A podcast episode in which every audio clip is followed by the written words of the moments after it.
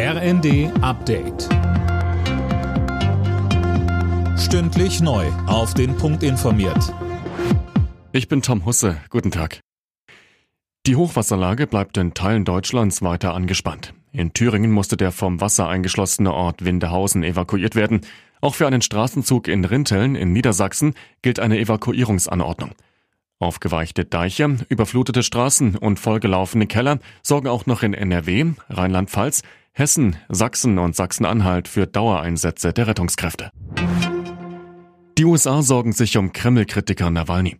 Der 47-Jährige ist, nachdem er wochenlang von der Bildfläche verschwunden war, in einer Strafkolonie im hohen Norden Russlands aufgetaucht. Sarah Plickert berichtet. Die Haftbedingungen dort gelten als extrem hart. Das Außenministerium in Washington hat erneut gefordert, dass der Putin-Gegner sofort freigelassen werden müsse.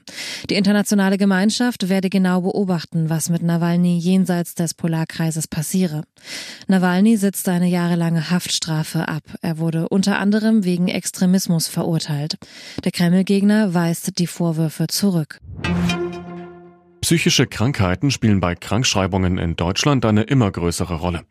Im vergangenen Jahr waren Arbeitnehmer insgesamt 132 Millionen Tage wegen psychischer Probleme krankgeschrieben.